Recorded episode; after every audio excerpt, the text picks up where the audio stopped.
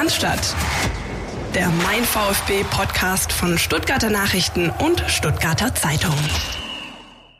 Letzte Woche noch mit heißer Nadel gestrickt, diese Woche locker flockig aus der Hose und dem Homeoffice raus. Ich begrüße Christian Pavlic. Christian, Servus. Grüße an dich, Philipp, und Grüße natürlich auch an euch da draußen. Ja, das ist doch auch mal ganz angenehm, wenn man ein bisschen äh, mehr Zeit hat, auch nochmal ähm, sich all das ähm, Püree massieren zu lassen, was in den vergangenen Tagen so passiert ist. Und es war viel und es war erfolgreich, Philipp.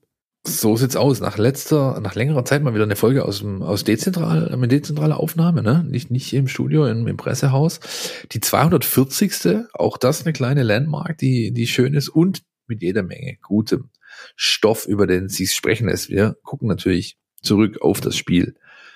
Anne Kastropper, ja, gegen den VfL Bochum, da gab's jede Menge Geschichten. Dann schauen wir natürlich uns nochmal so diesen Auftakt-Doppelpack an von Sebastian Hoeneß, die beiden Spiele, die er jetzt absolviert hat. Was war gut, was war schlecht, was lässt sich ableiten, wo gibt's noch nachzuschärfen. Und dann haben wir äh, unser Dauerthema eigentlich Vereinspolitik wieder mit dabei. Es gibt äh, etwas, was wir nicht unerwähnt lassen dürfen. Schauen auf äh, das NLZ diese Woche vielleicht ein bisschen kürzer als sonst, denn äh, so viel wurde nicht gespielt über Ostern. Und dann haben wir natürlich zum Schluss den Blick auf das Spiel, das beim vorletzten Trainerwechsel so ein bisschen ein Marker war, nämlich das 0-5 damals in Dortmund. Jetzt kommen die Borussen nach Stuttgart. Volle Hütte. Und äh, darüber wird zu sprechen sein, Christian. Erst aber von mir der Ball für dich in die Gasse. Deine Eindrücke bitte aus diesem Spiel am Wochenende, Ostersonntag 17.30 Was blieb da bei dir hängen? Ich habe äh, kurz nach Abpfiff ähm, eine WhatsApp gekriegt von einem guten Freund. Grüße an Tommy an der Stelle. Und der hat mir geschrieben, 3 zu 2 Auswärtssiege in Bochum, inklusive spektakulärem Torhüterreflex kurz vor Schluss, haben mehr Tradition als da guck an. Na? Also natürlich, an. natürlich ist äh, dieser 3 zu 2 Auswärtssieg ähm, auch von der Grundsituation her überhaupt nicht zu vergleichen mit dem, was am vorletzten Spieltag 2006, 2007 passiert ist äh, und dem äh, Sensationsding von Timo Hildebrand. Aber es ist vielleicht, hoffentlich aus VfB-Sicht, äh, schon so ein Marker, wie du gerade, glaube ich, auch gesagt hast. Vielleicht ein Marker zum Positiven. Also etwas, was, was wirklich nochmal Umschwung, Aufschwung gibt. Denn ähm, mit Blick auf die nackten Zahlen, ich glaube, das wisst ihr da draußen auch alle besser als wir selbst. Ähm, zwei Siege in Folge, zwei Pflichtspielsiege in Folge, zwei Auswärtssiege in Folge. Kann man den Pokalerfolg in Nürnberg auch noch ein, Stück weit mit reinnehmen, auch wenn es natürlich ein anderer Wettbewerb ist. Aber dieses Gefühl, ähm, auch Widerständen zu trotzen, das ist vielleicht das, was mir am allermeisten äh, in Erinnerung geblieben ist. Vor allem dann eben auch in Bochum. Ähm, dieses äh, wunderbare neudeutsche Wort Resilienz, von dem wir es, glaube ich, auch schon mal hatten, Philipp, in der einen ja, oder anderen Folge. Oder andere mal, ja. Das, wo wir, glaube ich, äh, oft genug ähm, die vergangenen Wochen, Monate, vielleicht sogar Jahre in unserem Podcast gezweifelt haben, hat diese Mannschaft Resilienz. Und ähm, ich glaube tatsächlich, dass dieses Spiel sehr, sehr viel hergibt. Ich hoffe, dass es, ähm, dass wir am Ende der Saison uns vielleicht anschauen werden und retrospektiv sagen können, dieses Spiel in Bochum war, war eine ganz wichtige ähm, vielleicht Wende, ähm, ein, ein Moment, der beim VfB die Dinge ähm, zum Positiven hat drehen lassen. Ich würde es mir zumindest wünschen. Wie hast du es gesehen? Willst du wissen, welche meine WhatsApp-Nachricht war, die mir am besten gefallen hat nach dem Spiel? Ja, sag's mir. Die kam aus Oberboing. Schöne Grüße und äh, sie lautete kurz und knapp The Goat mit zwei Torbeteiligungen. Jetzt schon gerechtfertigt, dass man Misseltat entlassen hat. Ja. Ich musste sehr lachen auf jeden Fall, als ich sie bekam, denn äh, Philipp Förster mit zwei Torbeteiligungen, das ist natürlich nicht äh, alltäglich, ja, auch wenn er Ausnahmsweise hat mal ein Player to Watch von mir gezogen, ne, den ich mir in der Vorwoche. Ja, ja, genau. Ich, ich habe es mir zwar anders gewünscht, aber der hat tatsächlich. Auch Meiner aber auch. Ja, Stöger hat ja auch. Getroffen. Ja, das stimmt. Ja. Ähm, lass uns mal, lass uns mal, also äh, wieder zurückkommen zum zum Wesentlichen. Tatsächlich die ähm, also meine Eindrücke waren nicht ganz, ich, ich sehe es nicht ganz so positiv wie du, wie, wie, wie viele. Mir ist das längst nicht nachhaltig genug. Können wir nachher noch bei dem Blog über die beiden Spiele, wo wir sie zusammen betrachten, nochmal drauf eingehen. Sehr, sehr gerne. Aber es ist schon so, dass der VfB ähm, tatsächlich mal ein Spiel gebracht hat, von dem wir uns eigentlich immer gefragt haben, warum nicht immer so. Ja, also diese klassischen ähm, Geschichten, Passsicherheit, äh, ordentliches Auftreten, geschlossenes Auftreten, ähm, der eine hilft dem anderen, ähm, man baut ähm, Dreiecke auf, auf den, auf, auf den Außenbahnen, äh, versucht es eben über das zu lösen, was man kann, nämlich die spielerische Komponente, ohne dabei aber zurückzustecken. Für mich blieb das am meisten hängen, kann ich nachher nochmal genauer erklären. Dieses, dieses, ähm, dieses, ja, sich, sich wehren, ja. Warum endlich mal, endlich mal hat man sich gewehrt und nicht immer dieses beliebige, belanglose vor sich hingekicke und so dieses Ergeben in dem Schicksal, das einem irgendwie so droht oder das einen erwartet. Und das ist schon so, ähm, dass mich da die Einordnung oder Einschätzung deckt mit dem, was du gesagt hast. Ja, wobei ich wie gesagt weit entfernt bin, jetzt schon in, in große, ähm, äh, sag ich mal, optimistische äh, Gedankenspiele zu verfallen. Mir, das, dafür müssen sie mir erst beweisen, dass das nachhaltig ist, was da jetzt gerade passiert. Ja, ähm, noch letzte Woche äh, habe ich das eher deutlich gemacht und auch finde ich zu Recht ähm, die, die am meisten an der Misere äh, schuld sind in den letzten Wochen oder sind eben die Kicker in kurzen Hosen. Und da falle ich jetzt nicht um, weil zwei Spiele mal endlich das gebracht wurde, was ich von jeder Kreisliga-Truppe sonntags erwarten kann, auch wenn die in der Nacht davor eine Kiste äh, zu viel hatten. Ja, also eine Kiste Bier. Und dann spielen die eben trotzdem so, dass sie, dass sie ähm, einfach nicht freiwillig was hergeben. Ja, und nichts anderes hat der VfB getan. Das ist gut, aber äh, mehr auch nicht. Absolut, das ist völlig richtig. Ich gehe auch äh, wirklich deinem Kern mit, denn ähm, ich meine, wir beide wissen ja auch, dass es nie immer nur himmelhoch jauchzend ist und nie immer nur zu Tode betrübt, sondern es ist oft was zwischendrin und gerade wir versuchen ja zumindest auch immer dann ein bisschen das das zu erden oder so ein bisschen einzuebnen ja, und einzuordnen. Und jetzt habe ich schon ein bisschen meinen Senf zum Spiel gegeben, du hast deinen Senf zum Spiel gegeben, dann lass uns doch mal hören, wie Sebastian Hoeneß diese Partie, dieses 3 zu 2 in Bochum bewertet hat bei der Pressekonferenz nach Abpfiff. Ja, ich denke, wir sind sehr positiv ins, ins, ins Spiel gekommen, haben, glaube ich, gleich gut reingefunden durch eine, durch eine gute Struktur, durch eine, eine Schärfe, die wir an den Tag gelegt haben und haben es dadurch geschafft, den, den Gegner, die Bochumer, ja, vom, vom Tor wegzuhalten. Ähm, und dann natürlich haben wir eine unserer ersten Chancen genutzt und das ist natürlich für uns wichtig, dann so, so ein Spiel dann auch zu beginnen. Ähm, ich glaube, es blieb auch dabei dann in der ersten Halbzeit. Wir haben ja, recht, recht wenig zugelassen, selber unsere Situationen nicht äh, ja, seriös genug oder klar genug dann, dann zu Ende gespielt, aber trotzdem immer wieder auch, auch für Gefahr gesorgt. Und äh, so ging es dann in die, in die Halbzeitpause.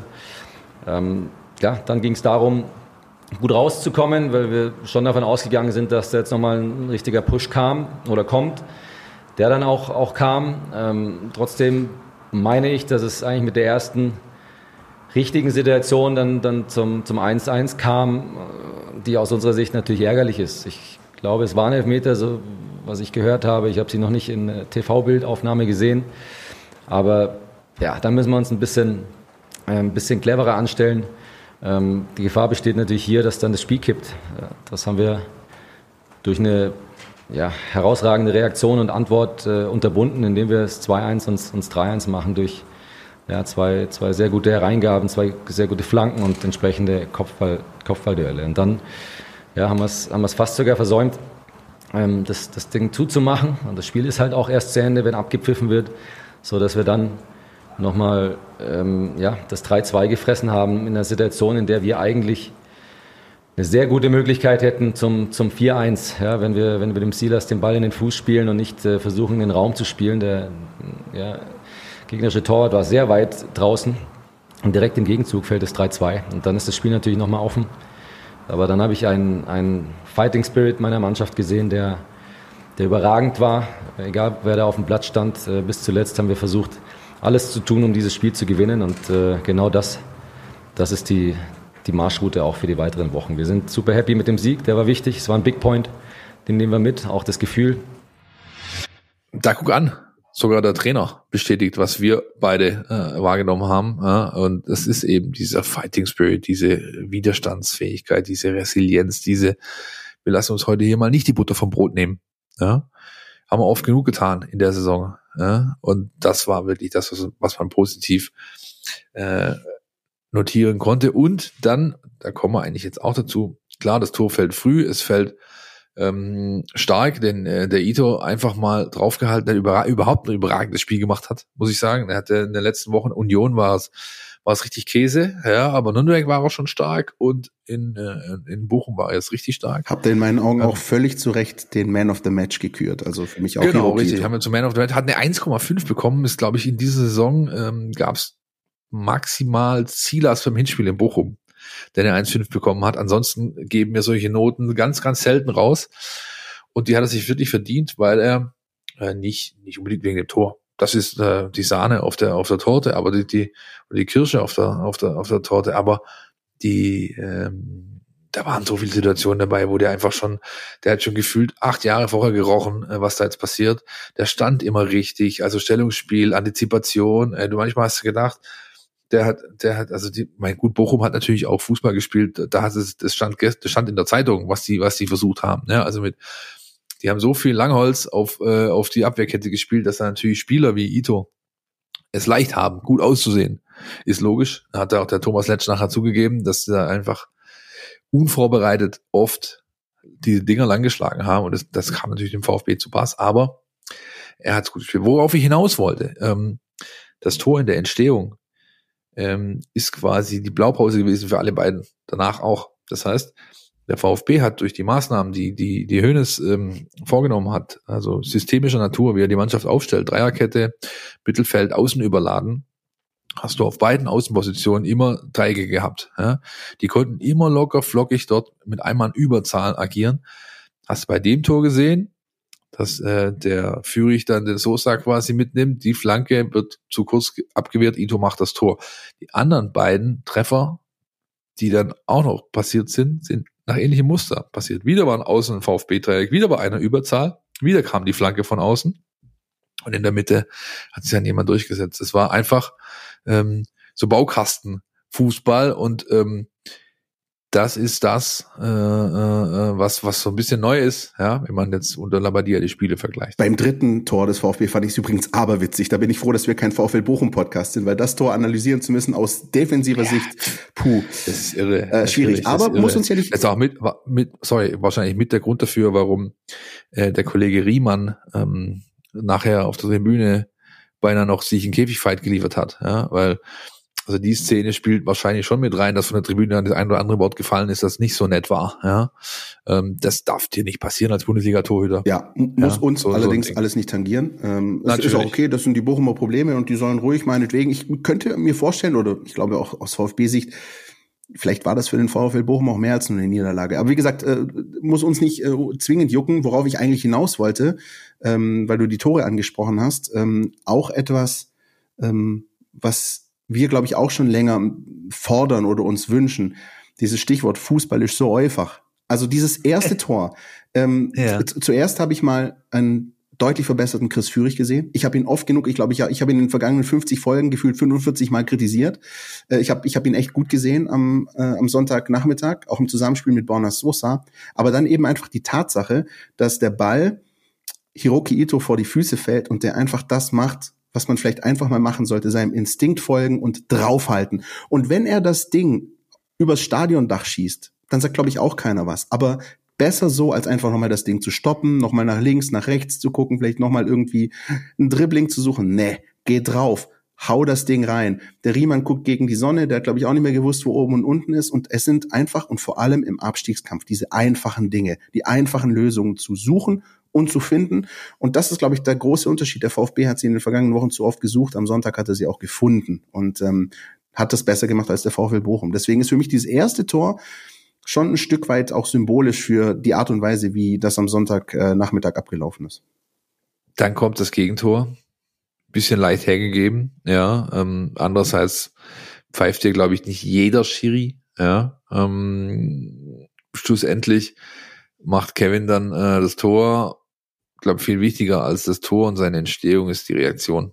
Exakt. Völlig richtig. Die, und das ist nämlich das, also, ich meine, wir sehen uns jetzt hier über Webcam. Philipp Hände hoch, wer gedacht hat, nach dem 1-1 bricht der VfB auseinander. Ich heb den Hahn, ich heb, ich heb den Arm und du nicht. beide für sicherheitshalber. Nein, ich heb nein, du nicht. Du, das heißt, du warst dir recht sicher, ähm, dass, das, dass das richtig laufen würde. Ich hatte nach dem 1-1 ein ganz mulmiges Gefühl. Einfach auch aufgrund der Tatsache, dass der VfL Bochum bis dahin eigentlich nichts auf die Kette gebracht hat und plötzlich steht es hier 1-1. Und ähm, es, es überkam mich so ein, so ein Schauer. Und das ist aber gut, du schüttelst mit dem Kopf, dass du das anders gesehen hast. Erzähl.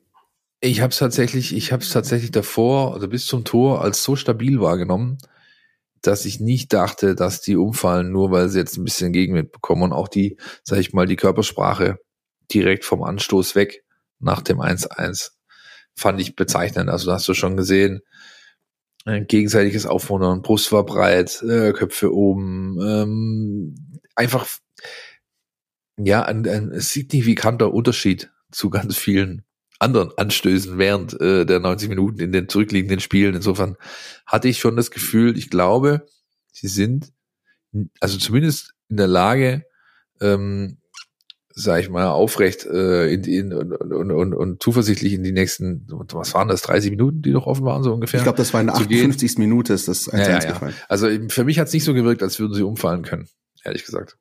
Womit du recht behalten solltest und auch zu dieser Situation, also was geschah mit der Mannschaft nach dem 1-1? Auch dazu hat sich Sebastian Hoeneß nach dem Spiel geäußert. Lass uns da mal reinhören. Ich finde, das sind ganz interessante Eindrücke. Auf jeden Fall habe ich heute gesehen, dass die Mannschaft ähm, auch nach dem Gegentor, äh, nach der ersten Enttäuschung, die, die Köpfe wieder, wieder hochgenommen hat. Ich habe Spieler gesehen, die, die abklatschen. Ich habe den Waldi gesehen, wie er reinläuft in die, in die Gruppe und, und äh, ja, animiert äh, weiterzumachen, Köpfe hochzunehmen. Und das, das ist natürlich der Weg und, und das ist für so ein Spiel enorm wichtig, dass du dort äh, abhakst, weitermachst, nach vorne, nach vorne gehst äh, im besten Fall. Und wir wollten das Spiel gewinnen. Das war, war die klare Marschroute, äh, wieder, wieder mutig spielst. Und das haben wir im Übrigen vor dem 1-1 äh, nicht mehr gemacht. Ja, auf einmal hat es dann wieder bei uns dazu geführt, dass wir so ein bisschen ähm, den, den Mut zurückzugewinnen. Und äh, das war natürlich der, der Knackpunkt für das, für das heutige Spiel, Spiel im, im Nachhinein. Also, auch er hat das genau wie du, Philipp, äh, direkt wahrgenommen, dass die Spieler sich fast untereinander coachen, dass sie sich Anweisungen geben, dass da in die Hände geklatscht wird, weitermachen. Ähm, habe ich auch gesehen. Ich habe trotzdem nicht wirklich dran geglaubt in dem Moment. Ich gebe es zu. Aber das ist sehr gut, dass dann genau im richtigen Moment, und das ist, glaube ich, das, ähm, was, was diesem Spiel einfach den Stempel aufgedrückt hat. Keine zwei Minuten später, ich glaube, es waren 90, ein bisschen mehr als 90 Sekunden nach dem 1-1, fällt das 2-1 für den VfB. Und das ist etwas, das haben wir vom VfB lange nicht gesehen. Auch da, Philipp, wir machen diesen Podcast jetzt schon 239,5 Folgen. Wie oft haben wir darüber diskutiert, dass der VfB ein eigenes Tor schießt und kurz darauf hinten direkt eins schluckt? Also das ist eigentlich das, was dem VfB in den vergangenen Jahren sehr häufig passiert ist. Jetzt zum ersten Mal seit einer gefühlten Ewigkeit genau umgekehrt. Der VfB kriegt ein Gegentor und antwortet postwendend. Und das ist ähm, extrem wichtig gewesen in der Phase. Ja, vor allem auch, also, also der VfB ist, äh, glaube das ist das neunte Gegentor in der Saison in der Phase 46 bis 60. Ja. Also quasi in der ersten Viertelstunde nach, ähm, nach Wiederanpfiff ähm, der zweiten oder nach Anpfiff der zweiten Spielhälfte. Und darauf haben sie jetzt endlich mal direkte Reaktion gehabt. Und das wieder über dieses Dreiecksspiel.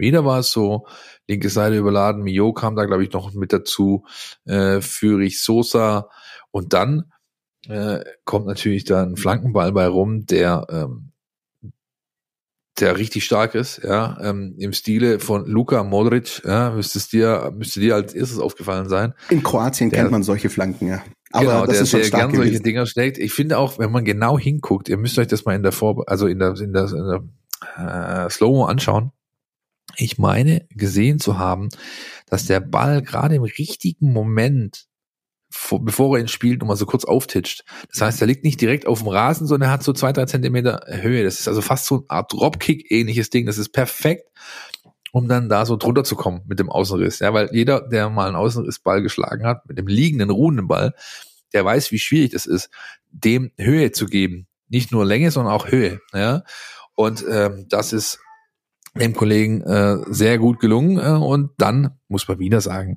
also was Bochum da verteidigend anbietet, ist nicht Bundesliga-reif. Ja, also, dass der Girassi da einfach durchläuft. In der Mitte gucken sie sich an. Es war so wie Becker äh, für Union in Berlin vor zehn Tagen ungefähr. Da war es genauso. Ja, da hat die VfB-Innenverteidigung völlig indisponiert bei einem Ball von außen. Jeder hat den anderen angeguckt, jeder hat die Verantwortung beim anderen gesehen, gemacht hat keiner was und der lachende Dritte, in dem Fall Gerassi, damals Geraldo Becker, der macht das Ding einfach rein.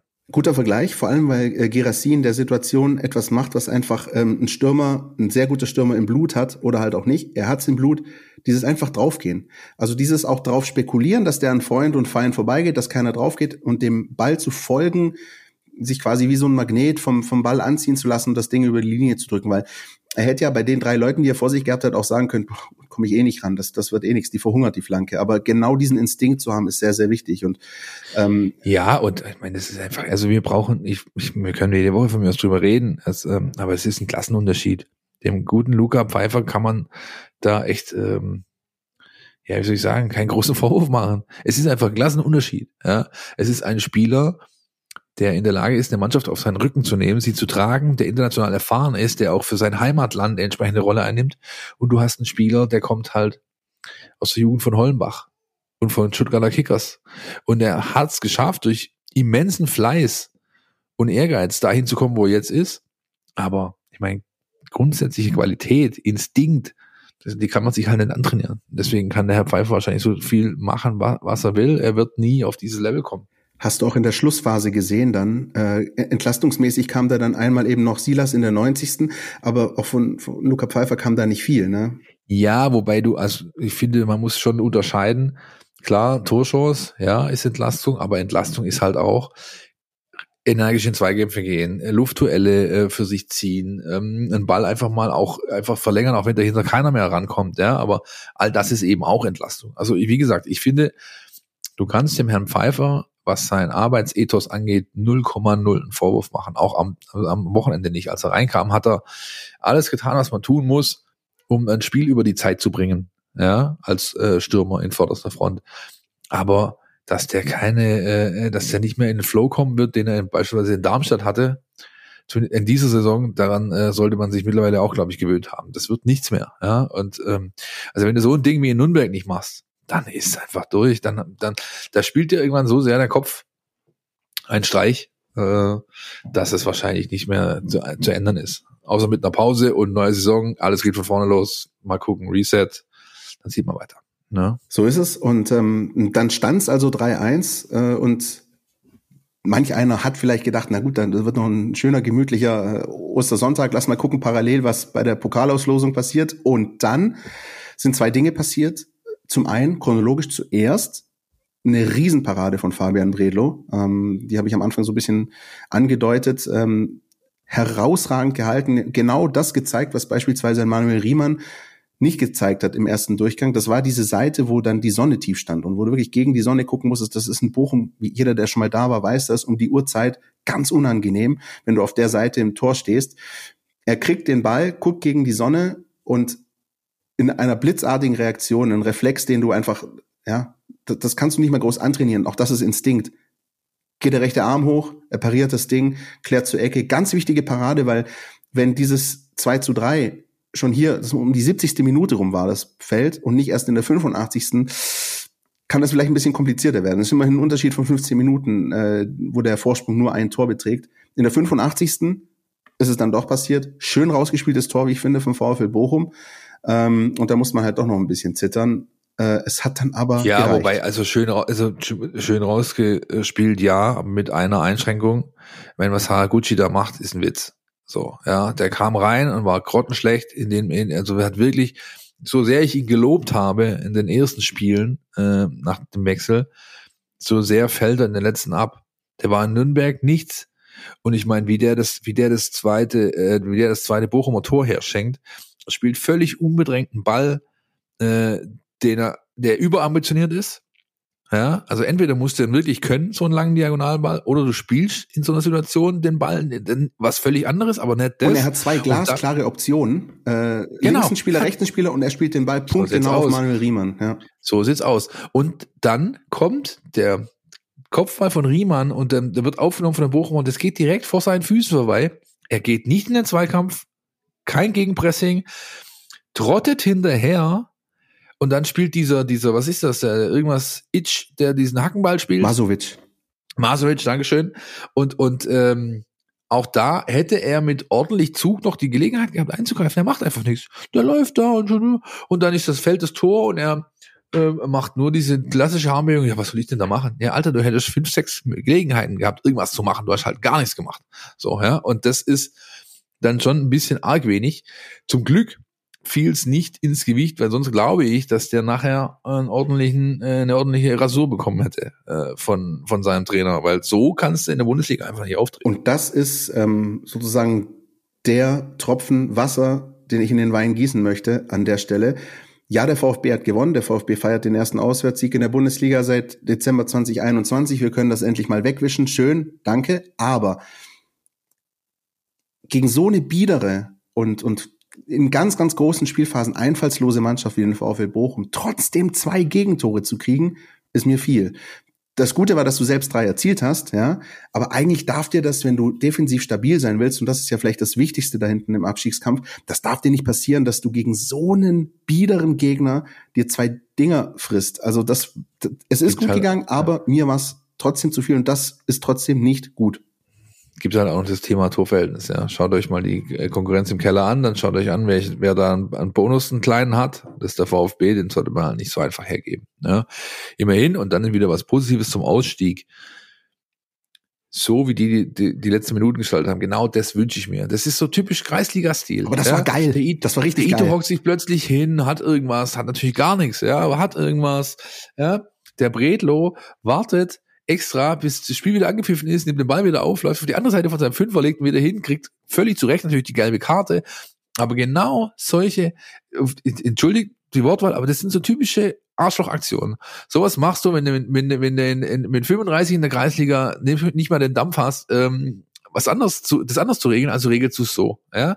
Und es funktioniert genauso da wie in der Bundesliga. Und das, auch das hat mich immer gestört ja, die haben das einfach so achselzuckend, haben die es hingenommen, wenn sie halt mal wieder eine äh, äh mit, mitbekommen haben, ja, Woche für Woche. Und jetzt scheint man sich äh, offensichtlich äh, gewillt zu sein, sich einmal zu wehren. Und wenn es durch so eine Zeckenaktion ist, ja, aber das ist gut. Schön, dass du es ansprichst, Philipp. Ich möchte ähm, an der Stelle vielleicht mich selbst zitieren aus der Nachspielzeit jetzt können, können natürlich alle unsere Hörer den moralischen über uns, ne?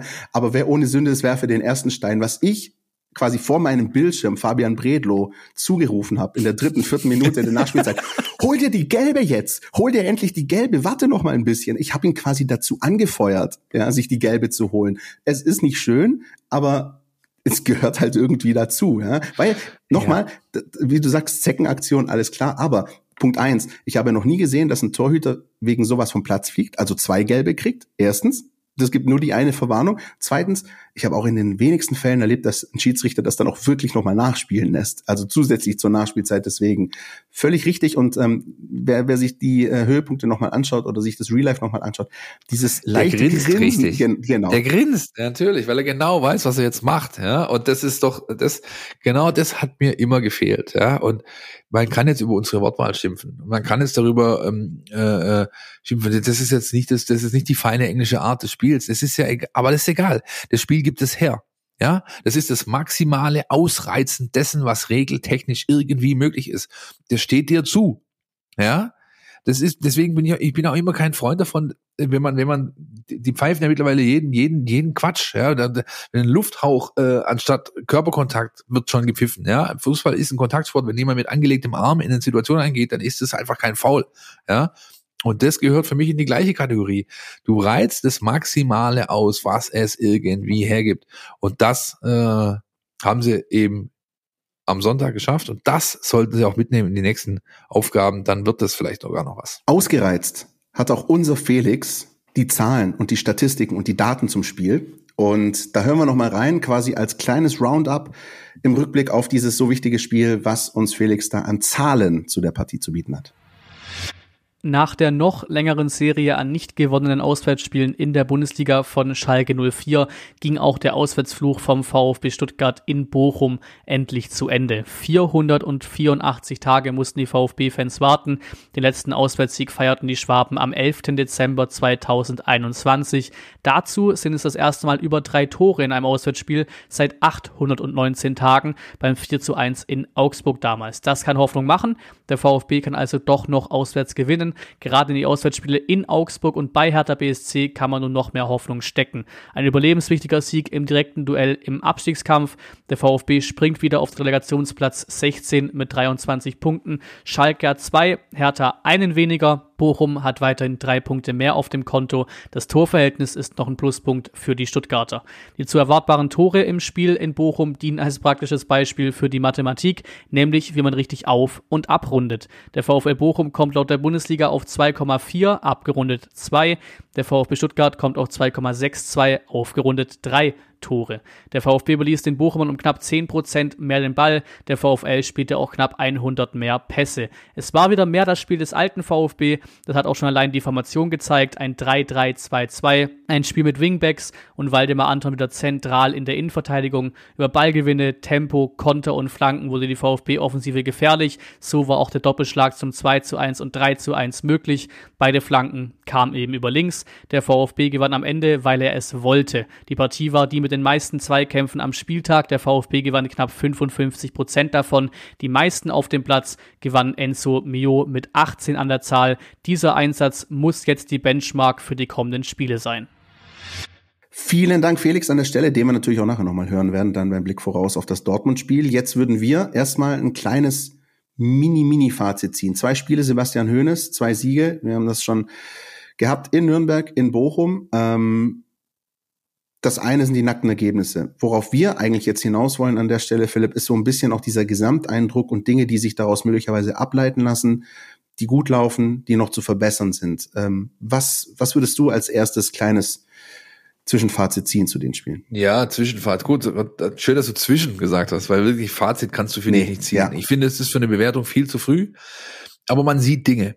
Und die kann man definitiv äh, entsprechend äh, aufarbeiten oder, oder, oder werten. Man sieht, dass beispielsweise Spieler nicht mehr fachfremd eingesetzt werden, was ihre Position angeht.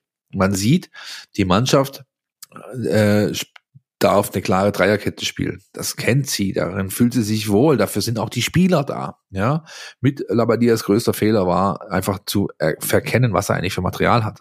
Du kannst nicht einer Mannschaft in der Situation einfach dein Ding aufstülpen, sondern musst versuchen, das andersrum anzugehen. Hönes macht das, deswegen kriegt er auch was zurück von der Truppe. Ja, ähm, und dann finde ich, siehst du einfach, dass das Pragmatismus ist Trumpf.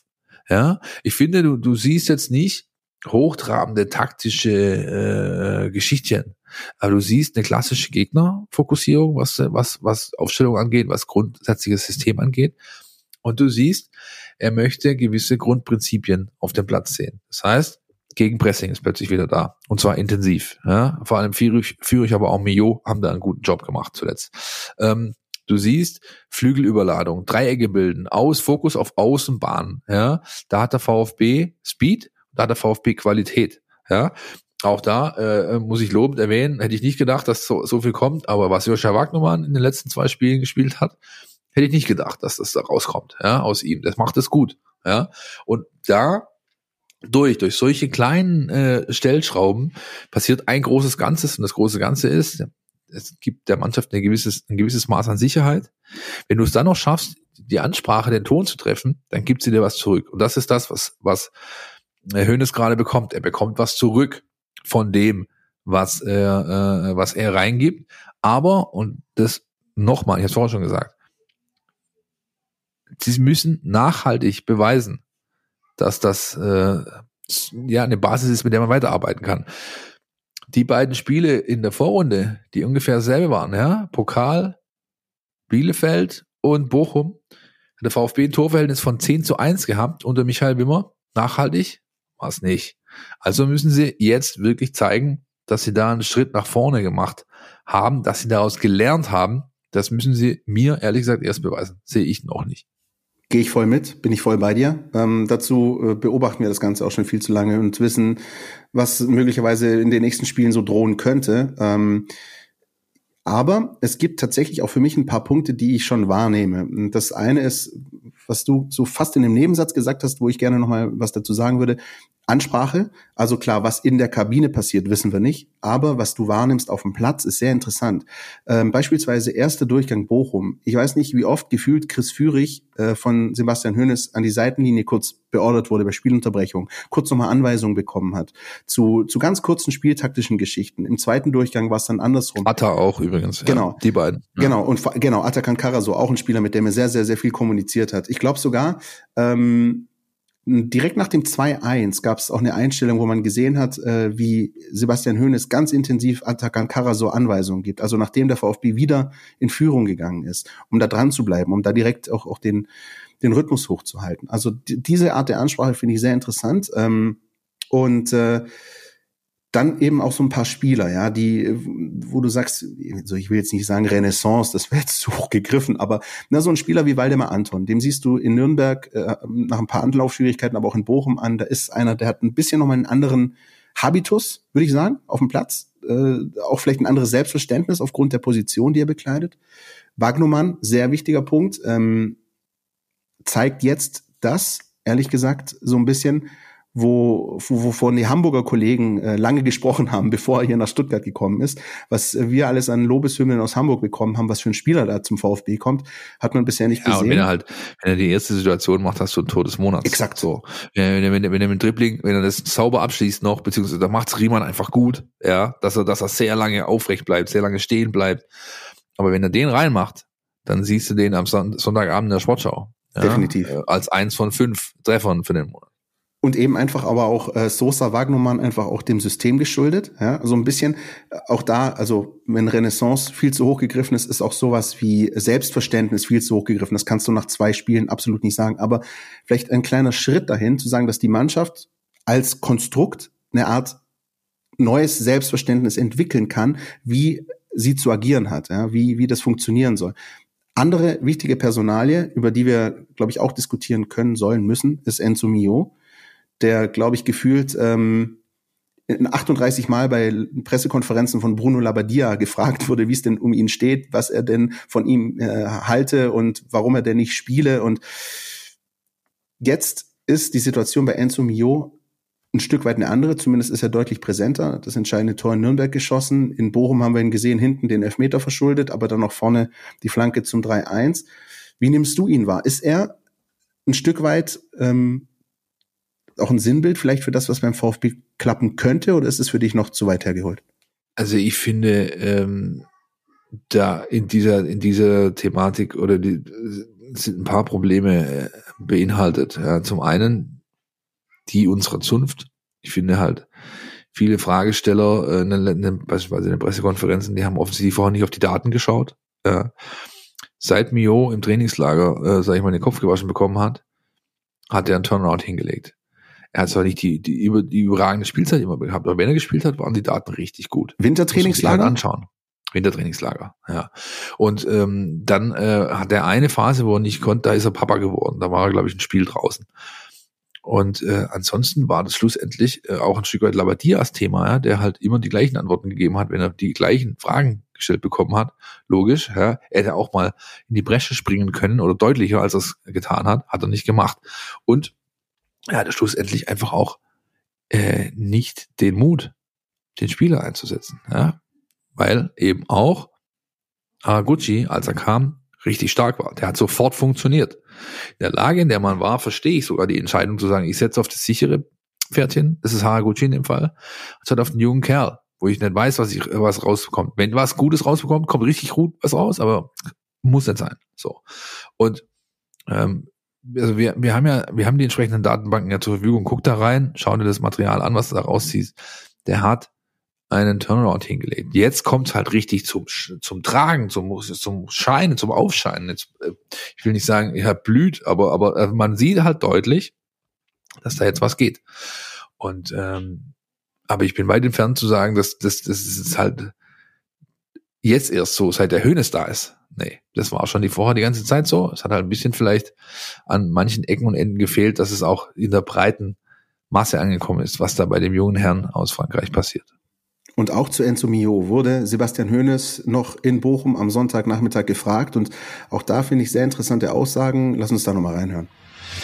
Dass er eine gewisse Widerstandskraft hat, das habe ich auch schon, schon in Nürnberg gesehen. Dass er eine Bereitschaft hat, dort gegen den Ball zu arbeiten, das habe ich auch in Nürnberg gesehen. Und, und ähm, so wird er natürlich wichtig für uns. Ähm, dass er Fußball spielen kann, das, das äh, sieht man sofort. Ist einfach ein ganz feiner Techniker, ähm, der, ähm, der uns mit seiner Art auch zwischen den Linien aufzudrehen, äh, gute Entscheidungen zu treffen, ähm, natürlich helfen kann. Aber genauso für ihn als auch für die anderen gilt, äh, über, über sagen wir mal, Grundtugenden und, und Basisthemen im Fußball das dann sichtbar zu machen. Und das hat heute gut geklappt in den meisten Phasen. Das eine oder andere musste auch ganz schön mal was einstecken, aber hat sich davon jetzt nicht, äh, nicht unterbringen lassen. Und das, das ist mir positiv aufgefallen.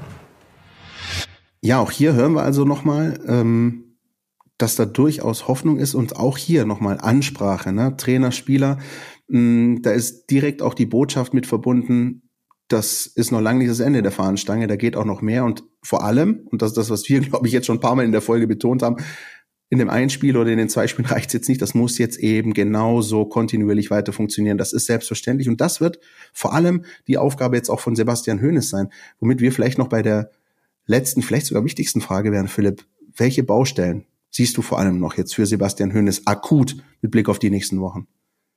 Ja, das ist dieselbe, die, also die erste, die große, ist dieselbe, die die Mannschaft auch hat. Nachhaltig äh, zu agieren. Ja, das, was man jetzt gezeigt hat, muss jede Woche kommen. Ja, das, was man jetzt auch als Gruppe gezeigt hat, muss jede Woche kommen. Hat er letzte Woche in Nürnberg ja auch so gut gesagt. Das ist ja schön und gut, aber ich erfordere das auch jetzt in, in jeder Trainingseinheit. Ähm, die müssen beweisen, dass das mehr ist als eine Eintagsfliege. Ja, und da werden sie noch genug Gelegenheit bekommen. Ja, also es sind mit Pokal acht Pflichtspiele, mit Relegation sind es zehn da ist noch jede Menge äh, äh Möglichkeit zu zeigen. 900 Minuten Profifußball, erste Liga, ja, wenn man so möchte, ist das Maximale, was noch was noch drin ist. Und ähm, da können Sie schon äh, zeigen, was in Ihnen steckt. Im Idealfall sogar so schnell, dass es dann doch nur acht Spiele sind und eben nicht sehen, dass du die Relegation nicht spielen musst. Ähm, Oder wie ich natürlich sage, mit Pokal neun dann. Ja. Also ich zähle noch ja, eins dazu, das, einfach mal. Ja, ja, ja, ja. Zwinker Smiley. Ja, ja, ja, ja Zwinker Smiley. Und das, und das, ähm, finde ich, ähm, das ist dann vielleicht nicht ganz so kurzfristig, aber so mittelfristig. Ich meine, Hönes hat auch in Hoffenheim äh, und auch bei Bayern ähm, jetzt nicht das also er war relativ leicht zu lesen, glaube ich, für den Gegner. Ja, und auch das, was er jetzt gemacht hat, die zweimal, nämlich eine klassische Gegnerorientierung, bei seinem, seinem grundsätzlichen Ansatz, das ist ja auch in der Szene bekannt. Ja, also die Kollegen wissen, der Hönes richtet äh, gerne nach dem aus, was wir machen. Ja, und Fußball ist und bleibt für immer ein Wenn-Dann-Spiel. Ja, wenn wir das tun, dann passiert das. Ja, und so weiter. Und dann kann man natürlich irgendwann daraus was ableiten, nämlich eine gewisse Ausrechenbarkeit. Ja, und das will ja keiner. Also da muss er natürlich schon schauen, dass er sich ein gewisses Arsenal zulegt. Ja, an, äh, oder wie hat's äh, äh, der Kollege Kramer aus Weibling hat gern vom Werkzeugkasten, glaube ich, gesprochen, ja, den ein Trainer haben muss. Und glaube ich nicht nur er, sondern generell ist es so ein Journalisten äh, äh, äh, Floskel, die gerne hergenommen wird. Aber da muss was passieren. Ja, du musst natürlich in der Lage sein, äh, variabler aufzutreten als das, was bisher zu sehen. Stichwort Nachhaltigkeit, vielleicht noch ein Punkt von mir auch zu der Sache, was ich interessant finde vor dem Hintergrund. Wir wissen ja, die Protagonisten dürfen nicht nur von Spiel zu Spiel und so weiter. Aber wenn ich mir so ein bisschen das Restprogramm anschaue, finde ich das sehr interessant aus VfB-Sicht. Warum? Weil er gefühlt ähm, spielstarke Mannschaften zu Hause hat, die, die oft auch den Ball haben werden, das Heft des Handels an sich reißen. Dortmund, Leverkusen, eigentlich auch Hoffenheim, eine Mannschaft, die gerne den Ball hat. Ähm, und auswärts warten jetzt einfach auf dich noch so Dinger wie Bochum, also analog, ne? Augsburg auswärts, Hertha auswärts, Mainz auswärts. Also alles so Dinge, wo Fußball gearbeitet wird, wo dieses Bochum-Spiel einfach dir ein Stück weit einfach zeigen kann, es geht. Wir können das in so einer ähm, wie sagt man das, äh, Hostile Atmosphere, also quasi, dass man als Gast da ist gegen einen ekelhaften Gegner, dass ich meinen Anglizismus verwende. Da, ich muss gerade echt lachen. Da lacht er. Genau. Ähm, ja, ja. Ähm, mir ist gerade wirklich nichts Besseres auf Deutsch eingefallen. Aber es ist wirklich sehr interessant zu sehen und das werden wir gleich ähm, im nächsten Punkt dann auch noch besprechen, weil ja dann Borussia Dortmund kommt, ähm, dass du vielleicht die richtige Mischung an Partien hast, auch zu Hause und auswärts und das alles eben konservieren, mitnehmen, weiterführen kannst.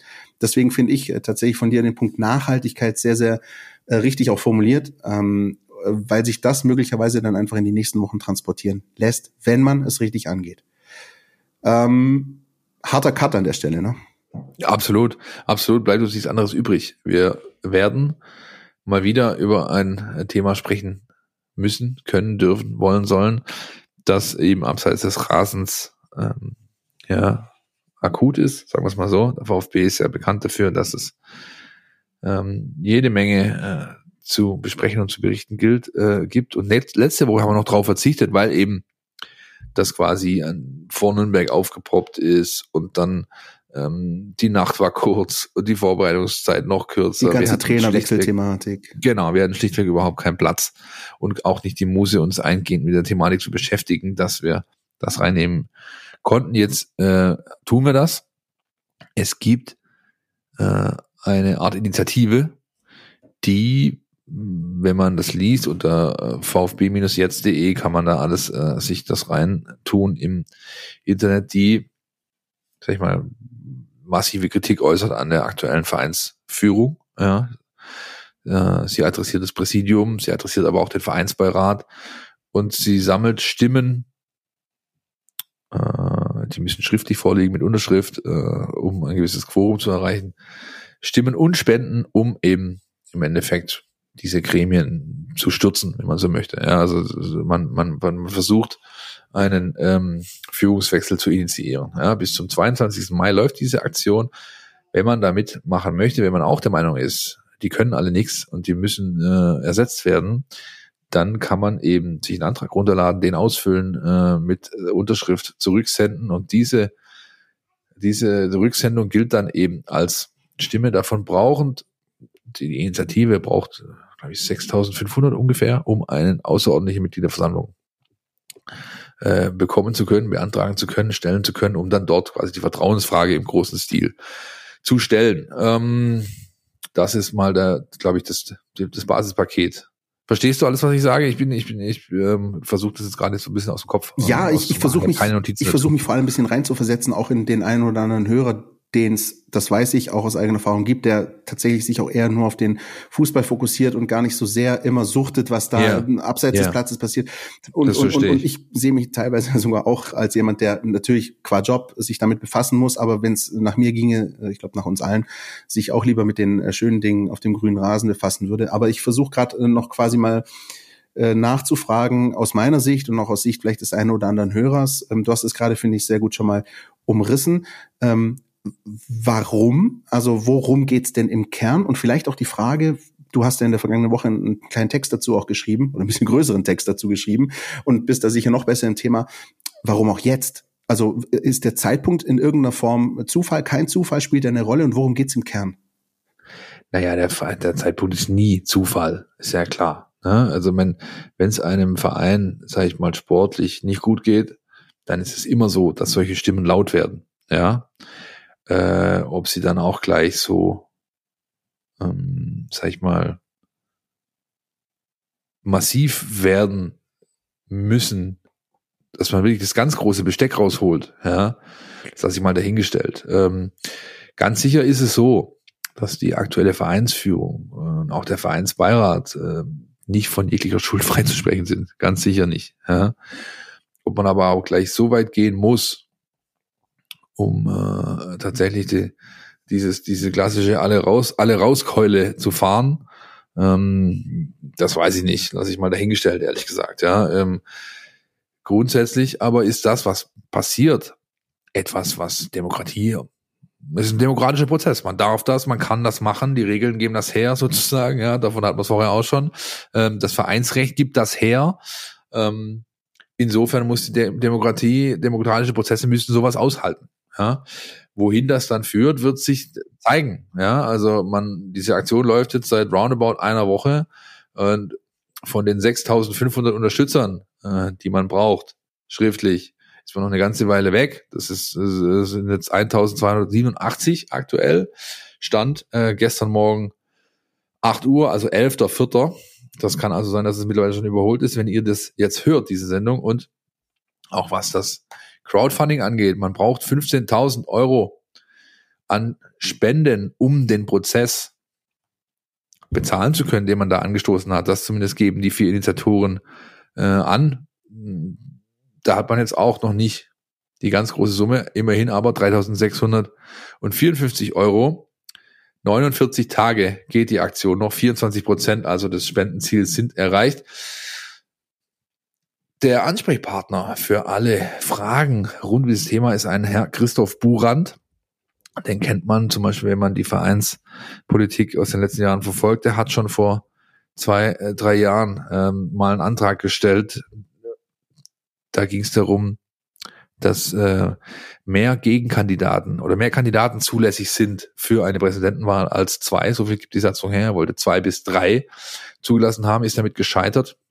Und er ist jetzt sozusagen der, das führende, der führende Kopf offen, offensichtlich hinter dieser Initiative. Dann spielt Andreas Waldner mit, den äh, kennt man vielleicht als Sohn von Erwin Waldner, den wiederum kennen viele, die sich mit dem VfB schon lange beschäftigen. Das ist eine absolute Vereinslegende, ehemaliger Spieler. Hans Dürr und ähm, Monika Wüllner, eine, ja, kann man glaube ich so sagen, Berufspolitikerin. Ähm, diese vier stehen da hinter dieser Initiative und man, ähm, ja, hat sich offensichtlich auch schon Gedanken damit gemacht, wie man das, äh, darüber gemacht, wie man das Ganze angehen will. Nämlich, man fordert beispielsweise, dass der Verein seine Mitgliederliste herausgibt, denn ähm, äh, um alle eben zu erreichen, sei das äh, äh, ja ein, ein, ein Thema der Chancengleichheit. Damit werden sie vielleicht sogar auch durchkommen, beziehungsweise Recht behalten. Es gibt Präzedenzfälle in Deutschland. Hannover 96 ist seit Jahren ja auch so ein Verein, wo es oft darum geht, dass mal, Initiativen gegen die aktuelle Vereinsführung oder AG-Führung agieren ähm, oder vorgehen oder vorgehen wollen. Äh, da gibt es einen Präzedenzfall dazu, der gibt den, äh, soweit ich das bisher überblicken kann, recht. Sie können also diese Mitgliederliste tatsächlich verlangen und damit diese Mitglieder ansprechen. Das kann der Verein ja tun, also der Verein selbst. Der kann ja seinen Newsletter beispielsweise nutzen, um eben ähm, ja, äh, sich entsprechend zu positionieren. Hat das auch schon getan im Zuge dieser ganzen Geschichte. Und diese, äh, diese Möglichkeit möchten natürlich äh, diese, die Initiatoren der, der Aktion auch, denn sie sind auch Vereinsmitglieder und fordern für sich dasselbe Recht. Wenn der Verein alle Mitglieder ansprechen kann, ich als Vereinsmitglied ja auch verlangen, alle Mitglieder ansprechen zu dürfen. Dafür hätte ich gerne bitte diese Liste. Äh, schlussendlich werden es wahrscheinlich Gerichte klären, gehe ich mal von aus. Ja, also das ist äh, alles noch so ein bisschen in der Schwebe. Und ähm, ja, ähm, mehr gibt's dazu, glaube ich, erstmal noch nicht zu sagen. Das ist zumindest das, was bisher im Raum steht. Ähm, grundsätzlich, äh, die Regeln geben es her. Ich wiederhole mich, ja, kann man so machen. Ähm, den, sage ich mal, moralisch-ethischen Aspekt an der ganzen Geschichte, das muss jeder für sich selber entscheiden. Ob das, ob das der richtige Weg ist, zu sagen, ja gut, läuft scheiße und irgendeiner muss ja schuld sein. In dem Fall nehmen wir einfach mal uns alle vor, alle raus. Jo, ist legitim, der Ansatz. Ähm, gibt aber vielleicht auch noch andere. So, bevor ich jetzt anfange, äh, ganz groß rum zu philosophieren wie Richard David Brecht zu besten Zeiten äh, und über das Für und Wider und über Moral ja. und Ethik zu diskutieren, ja. ähm, würde ich sagen, du hast das, glaube ich, alles umrissen. Äh, ich glaube und hoffe, dass ihr da draußen auch so ein Stück weit äh, abgeholt seid, im Kern zumindest mal wisst, worum es geht. Wichtig natürlich der Hinweis, sollte sich da was tun, gibt es neue Entwicklungen in jedweder Hinsicht, dann lest ihr das direkt bei uns in der App Mein VfB Plus, natürlich auch auf den Portalen Stuttgarter Zeitung.de, Stuttgarter Nachrichten.de. Das ist eine Geschichte und eine Debatte und ein Thema, das uns auf jeden Fall noch ähm, ein Weilchen beschäftigen wird und ähm, versuchen das, so gut es geht, dann eben auch hier immer mal wieder wöchentlich abzubilden. Ähm, aber bitten natürlich auch um Verständnis, dass wir das nicht immer komplett ausufern machen können. Wenn es die Situation da mal hergibt, dann ja. Jetzt für den genau. äh, Moment und in dieser Phase gibt es, glaube ich, sportlich deutlich wichtigere und deutlich größere Baustellen, denen man sich zuwenden muss. So sieht's aus. Werbung. Du willst nicht nur jede Woche den Podcast hören, sondern zu jeder Zeit voll über den VfB Stuttgart informiert sein? Mit dem Mein VfB Plus Abo bleibst du immer auf Ballhöhe. Erhalte Zugriff auf das Matchcenter, Live-Ticker, multimediale Inhalte und vieles mehr. Jetzt die Mein VfB App runterladen und das Abo vier Wochen kostenlos testen. Verfügbar im Apple App Store und im Google Play Store. NLZ News. Neues von den Nachwuchsmannschaften. Unsere NLZ-News, die können wir in der Woche auch ein bisschen kürzer abhandeln, weil es auch schlicht und ergreifend nicht so viel gab. Äh, die Damen hatten spielfrei, die U19 hatte spielfrei, die U17 hatte spielfrei. Die einzige Mannschaft, die äh, unterwegs war, pflichtspielmäßig, das war die U21, der VfB 2, hat beim, wir haben es in der vergangenen Woche angekündigt, schweren Auswärtsspiel beim FC 08 Homburg 0-2 verloren. Das ist eine Spitzenmannschaft nach all dem, was man sehen konnte. In der Tabellenspitze, übrigens in der Regionalliga, knubbelt sich alles wieder ein bisschen schön. Ulm, Steinbach, äh, auch Homburg sind da jetzt noch ein bisschen enger zusammengerückt. Das äh, war ähm, aber jetzt tatsächlich, Philipp, äh, das nächste Negativerlebnis für die Mannschaft. Die äh, ist gerade so ein bisschen ein kleines Loch ergebnistechnisch. Ja, ich, das ist nicht kein kleines Loch mehr, das ist ein ausgewachsenes Loch. Also wir, wir haben ja letzte Woche schon drüber gesprochen. Die Mannschaft hat so ein bisschen das Problem, dass sie ähm, den, den, den Schalter nicht findet. Ja, also der Turnaround scheint sich wo jede Woche weiter zu entfernen. Also Frank Farnhaus hat da sicherlich ein Thema, das er angehen muss. Dazu gibt's hinter den Kulissen natürlich jede Menge zu tun. Verträge laufen aus, Kader für nächste Saison gilt zu basteln. Eigentlich die richtige Situation, in der jeder noch mal so ein bisschen Werbung für sich selber betreiben kann. Als Spieler jetzt ähm, scheint gerade auf jeden Fall nicht zu passen. Und jetzt bin ich gespannt, ob sie am äh, Sonntag gegen Hessen Kassel das schaffen. Kassel ist eine Mannschaft, die stehen hinten drin. Da kann man vielleicht ähm, dann doch nochmal jetzt so einen kleinen Anker reinhauen und sagen, so nicht, so, so bis hierher und nicht weiter. Mal schauen. Äh, wir werden dann drüber berichten nächste Woche, genauso wie über die Spiele der U19. Die spielen am Samstag 12.30 in der Sonderspielrunde gegen Freiburg zu Hause auf dem Einser. Könnt ihr euch also Doppler reinziehen. Erst das Spiel, dann Dortmund. Äh, und dann die U17, die spielen auswärts ebenfalls am Samstag 13 Uhr auch beim SC Freiburg. Und auch darüber werden wir nächste Woche sprechen. Dazu, wie jede Woche, Gasteltern sind gesucht für Jugendspieler. Meldet euch bei m.brugger at vfb-stuttgart.de oder unter der 0172 7611 514. Und wenn das zu schnell für euch war, dann geht auch eine Mail an info at meinvfb.de. Und wir leiten dann das Ganze in die Wege respektive weiter, sodass da ähm, Sender und Empfänger so ein bisschen zusammenkommen, vielleicht im Idealfall und dann äh, ein Dach für über den Kopf für einen weiteren Jugendspieler gefunden ist. Womit wir direkt weitergehen können zum Spiel der Profis. Samstag 15.30 Heimspiel. Philipp hat es angesprochen, die Hütte ist voll, ausverkauft gegen Borussia Dortmund. Wir haben die Hinrunde hin und wieder schon mal anklingen lassen. Äh, du hast es gesagt, da gab's Siege gegen Bielefeld im Pokal, Siege gegen Bochum und dann gab's 0-5 in Dortmund. Warum, Philipp, passiert das dem VfB jetzt am Samstag nicht? Weil Dortmund ähm, an sich selbst zweifelt. Nach ähm, dem Superlauf ist plötzlich so irgendwie Sand im Getriebe. Dazu die beiden äh, Anführer in Vertragsthematiken, Hummels und Reus, sind zwar nicht mehr jedes Spiel über 90 Minuten am Start, aber halt für die Mannschaft super, super wichtig. Deren Zukunft ist gerade so ein bisschen eine Hängepartie. Und dann kommt dazu, dass der VfB Stuttgart ein Stück weit vielleicht doch gelernt hat aus dem, was in der Vorrunde war und sich nicht mehr so äh, ehrenlos abknallen lassen möchte, wie es damals passiert ist. Das war echt ein mieser Nachmittag. Äh, damals unter Michael Wimmer noch, äh, ich weiß noch, ich war da im Dienst, ganz, ganz furchtbar. Das ging direkt mit einem frühen Tor los und du hast eigentlich nur gebetet, dass das Ding irgendwann vorbei sein möge. Aber ich sehe es auch wie du, ja. Ähm, Borussia Dortmund ist nicht nur so, dass sie gerade auch eine kleine Delle haben, sondern sie stehen massiv unter Zugzwang. Die können sagen, was sie wollen, sie können auch nach außen kommunizieren, was sie wollen. Borussia Dortmund ist in der Champions League raus, ist im Pokal raus. Und äh, selbst unser äh, großer Freund Herr Watz gesagt, naja, natürlich spielen wir jetzt in Anführungsstrichen nur noch um die Meisterschaft, aber um die spielen sie. Punktetechnisch steht Borussia Dortmund nämlich so da, dass die Champions League Quali äh, nahezu sicher ist, also auch den fünften fallen sie nicht mehr, dann spielen sie eben nur noch um den ersten. Und das ist Oliver Kahn Voice Druck.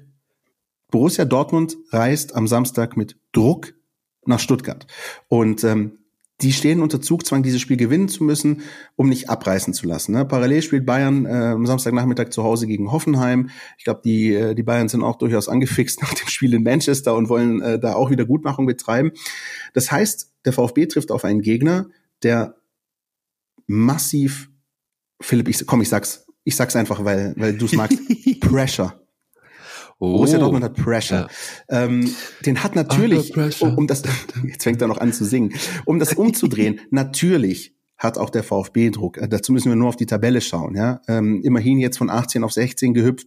Äh, punktetechnisch ist das alles eng beisammen. Aber am Freitagabend spielt Schalke gegen Hertha. Also ich sag's jetzt mal ganz salopp, der VfB kann zumindest nicht wieder auf den letzten fallen, weil nur einer von den beiden dreifach punkten kann oder beide halt sich nur einen Punkt schnappen. Das heißt, der ganz große GAU kann am Ende des Spieltags für den VfB schon mal nicht passieren. Du hast die drei Punkte aus Bochum im Rücken. Du musst natürlich bis gezwungen weiter zu punkten. Aber ich finde, der VfB hat da eher so eine Art positiveren Druck. Das klingt pervers, obwohl er eigentlich sich im Abstiegskampf befindet. Und Borussia Dortmund hat ein Stück weit den negativeren Druck, obwohl es bei ihnen eigentlich um Titel geht. Aber das ist so ein bisschen, finde ich, die Gemengelage, die dieser Samstag so hergibt. Ja, aber also genau. Also es ist halt gut, dass auf jeden Fall Druck herrscht bei, beim VfB, weil ohne den geht es offensichtlich nicht. Also wenn man ihnen zu, wie, zu viel, äh, sag ich mal, von vorne weg Verantwortung von den Schultern nimmt, dann kommt ja nichts bei raus. Also wenn wir was gelernt haben, diese Saison, dann ist Saison, dann ist es genau das. Wenn die Mannschaft aber ähm, weiß, okay, jetzt müssen wir, dann passiert ein bisschen was. Ja? Und ähm, ich glaube, das ist für mich so das, das Grund, Thema, was passieren muss am Samstag, nämlich einfach da weitermachen, wo man aufgehört hat.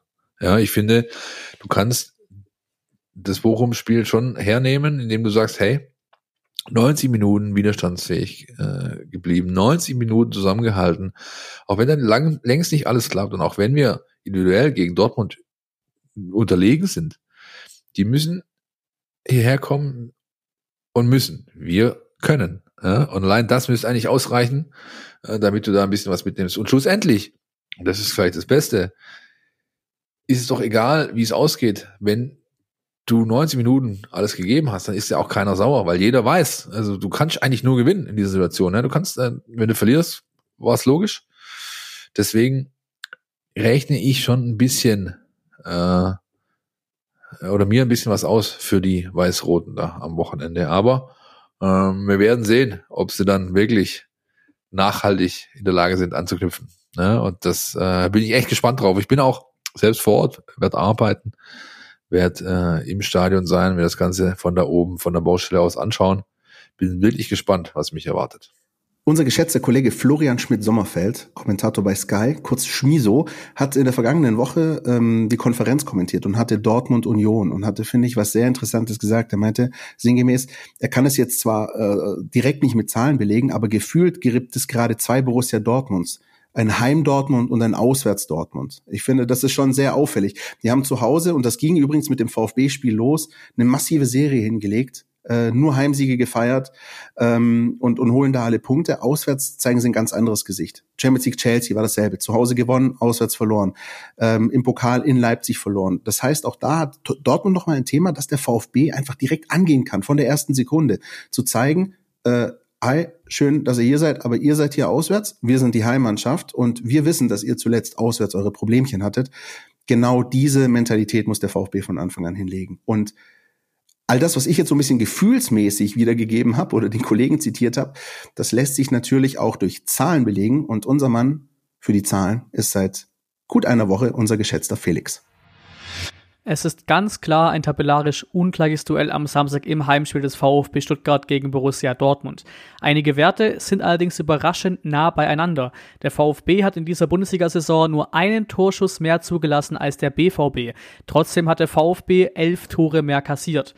Dass den Stuttgartern Offensivmöglichkeiten geboten werden könnten, zeigt auch, dass die Dortmunder sich mehr Gegentore nach Kontern und mehr Gegentore nach Kopfball gefangen haben als der VfB.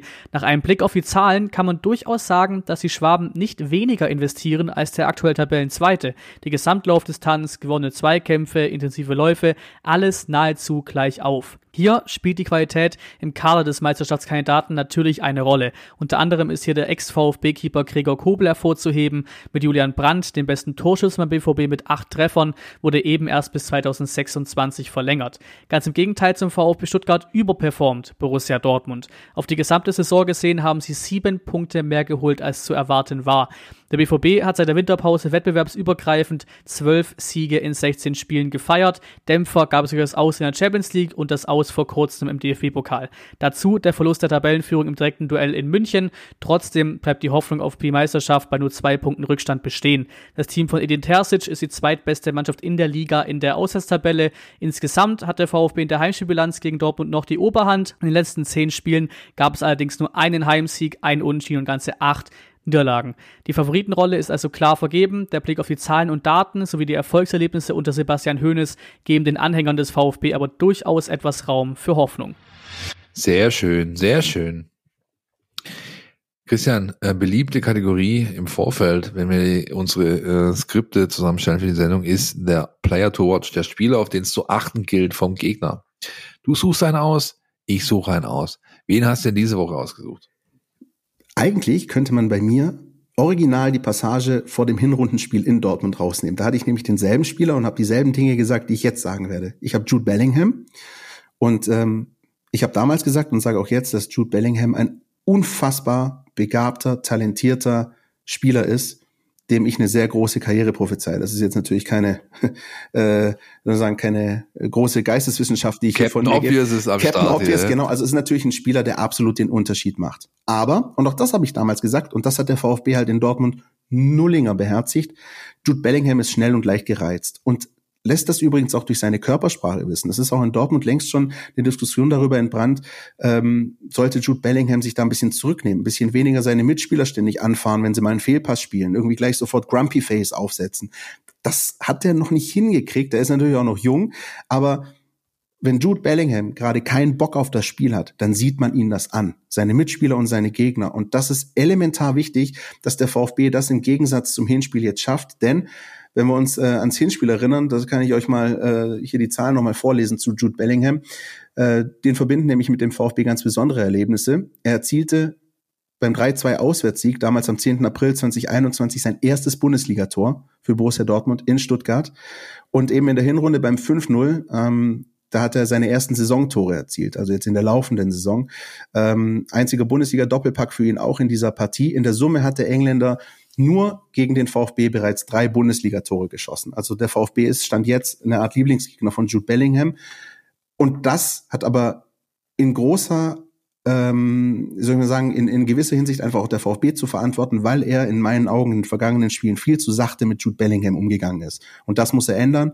Das ist ein Spieler, den musst du anpacken, den musst du gleich mal zeigen, dass es hier einfach nicht, nicht angenehm, nicht schön wird und ihn dann einfach dahin kriegen, dass er keinen Bock hat, dass er auch seinen Mitspielern auf die Nerven geht äh, und dann vielleicht irgendwann ausgewechselt wird. Das wäre das Idealszenario. Ne? Aber du musst es von Anfang an, von der ersten Sekunde an zeigen. Wenn du es nicht machst, dann kriegst du den Jude Bellingham aus dem Hinspiel. Dein Spieler, Philipp. Das hast du sehr schön gesagt. Ähm, mein Spieler ist bei dem Stichwort entbrannt, das du gerade gebracht hast, äh, bin ich beinahe aus dem Sattel gegangen. Oh. Mein Spieler ist natürlich Julian Brandt, der so ein bisschen tatsächlich entbrannt ist in dieser Saison. Denn es ist die erste, wo er sein unfassbares Talent endlich mal konstant auf den Rasen bringt. Ja, er ist ja schon seit Jahren in der Bundesliga und immer so ein wankelmütiger äh, gewesen. Ja, mal Weltklasse, mal Kreisklasse, meistens Woche zu Woche unterschiedlich, manchmal sogar in einem Spiel. Ja, beide Gesichter gezeigt. Diese Saison hat er wirklich ein äh, einen, einen ganz großen Schritt nach vorne gemacht. Und in der Verfassung, die er normalerweise auf den Platz bringt, ist es ein Spieler, den du nicht in der Kontrolle be bekommen kannst. Ja. Ähm, der VfB muss es trotzdem versuchen. Vielleicht kommt da äh, der Sportskamerad Mavropanos äh, äh, zum Tragen, der immerhin der zweitbeste Zweikämpfer der Liga ist und auch Balleroberer. Ich glaube nur Dortmunds Schlotterbeck ist besser in diesen Statistiken. Ja, ähm, und auf den Griechen könnte es zukommen, das ein oder andere Mal mit Brand äh, zu tun, zu bekommen, wenn der über außen äh, in die Spitze kommt. Ja, ähm, definitiv ein Spieler, dem ich sehr gerne zuschaue, weil er einfach alles hat, dieses Geschmeidige, dieses, er erinnert mich so in manchen Situationen so ein bisschen an Mesut Özil, also diese minimalen Kontakte, dieses, ah oh Mann, ich, ich, ich, der, der braucht nur einen Tick mit dem großen C teilweise, um, um manchmal einfach Überragendes anzustellen und das schaue ich mir einfach gerne an. Auch weil ich selber natürlich nie in der Lage war, irgendwas ähnliches anzubieten, aber für mich ist das die große Kunst, mit wenig sehr viel zu erreichen in diesem Sport. Das schafft Julian Brandt, wenn er gut drauf ist, Woche für Woche. Und deswegen ist er mein Player to watch. Und auch Julian Brandt hat eine gewisse VfB-Historie. Wer sich daran erinnert, beim letzten Heimspiel gegen Dortmund, da ist er, glaube ich, schon noch ein oder zwei Minuten für den verletzten Guerrero reingekommen und hat dann, ähm, glaube sogar ein Tor aufgelegt, eins geschossen beim 2-0 Auswärtssieg. Ähm, also hat da auch schon durchaus immer so beim VfB kennt man sowohl Jude Bellingham als auch Julian Brandt und das sollte eigentlich Lehre genug sein. Und der VfB hat jetzt einfach die Gelegenheit zu zeigen, dass er eben aus diesen Geschichten gelernt hat. Dann kommt noch äh, der Blick aufs Personal. Wir beginnen mit unserer Lieblingskategorie der letzten Wochen. Hiroki Ito steht bei vier gelben Karten. Ich finde das stark. Mach das ja? bitte noch, bitte noch siebenmal so, ja, finde ich gut. Ja, also es wird irgendwann soweit sein, ja, dass er eine kassiert. Ähm, aber wenn er so spielt wie gegen Bochum, mit dieser überragenden äh, Antizipation, mit diesem Stellungsspiel, dann brauchst du halt keine Fouls. Das ist ja das. Der, also die Leute äh, fragen sich immer, wieso, wieso braucht er keine Fouls? Ja, weil er einfach gut steht. Ja, es ist ganz simpel. Das, das gehört zusammen. Wenn du das Spiel kapierst, wenn du weißt, was hier gleich passieren wird, dann kannst du dich entsprechend positionieren. Wenn du das weißt, brauchst du im Zweifel weniger Zweikämpfe und dadurch auch weniger Fouls. Ja? Ich glaube, Mats Hummels hat mal gesagt, wenn ich, wenn ich grätschen muss, habe ich schon einen Fehler gemacht. Und das ist, das ist genau das, äh, worum es auch bei Hiroki Ito geht. Der grätscht nie, weil er einfach schon vorher weiß, wo er hinstehen muss, damit er die Pille saugen kann. Ja? Und ansonsten äh, scheint das Training bisher, nach allem, was wir wissen, mit voller Kapelle zu laufen. Ja? Also auch der Sportskamerad Kartompa ist vielleicht äh, eine Option für die Außenbahn von Beginn an. Er wurde ja zuletzt nur eingewechselt. Ähm, möglich scheint alles. Ähm, Verletzungen soweit keine. Und auch, ähm, ich glaube, Seru Girassi dürfen wir wieder als Startelf-Kandidat buchen am Sonntagmittag 15.30 in der ausverkauften Arena zu Stuttgart-Bad Cannstatt. Womit, glaube ich, mehr oder minder alles gesagt wäre von unserer Seite. Noch der Hinweis natürlich, dass ihr alles zum Spiel lesen könnt bei uns in der App Mein VfB Plus, in den Portalen. Es wird auch noch einen äh, schicken kleinen Newsletter geben, der am Freitag an euch versendet wird. Und wenn ihr Anregungen, Wünsche, Kritik sonst wie habt, gerne immer an uns info at meinvfb.de oder at meinvfb, die verschiedenen Kanäle kennt ihr. Äh, Philipp, ich Gibt's noch was? Ansonsten würde ich sagen, wenn es von deiner Seite aus nichts mehr gibt, wünschen wir euch eine schöne Woche und äh, überlassen das letzte Wort dieser Folge Herrn Sosa. Also in Bundesliga alles kann passieren. Wir haben hundertmal ge gesehen, dass äh, nicht immer Favoriten gewinnen. Äh, das ist normal, aber auch ist normal, dass äh, Borussia Dortmund ist Favorit jetzt gegen uns im Heimspiel. Und, äh, aber für uns ist auch gut, weil wir können nichts verlieren. Wir gehen ins Spiel rein, wir probieren etwas zu machen, weil jeder Punkt gegen Dortmund ist sehr, sehr wichtig. Und ich kann sagen, dass wir will alle, alles investieren, dass wir Punkt oder drei Punkte mitnehmen. Podcast statt. Mein VfB Podcast von Stuttgarter Nachrichten und Stuttgarter Zeitung.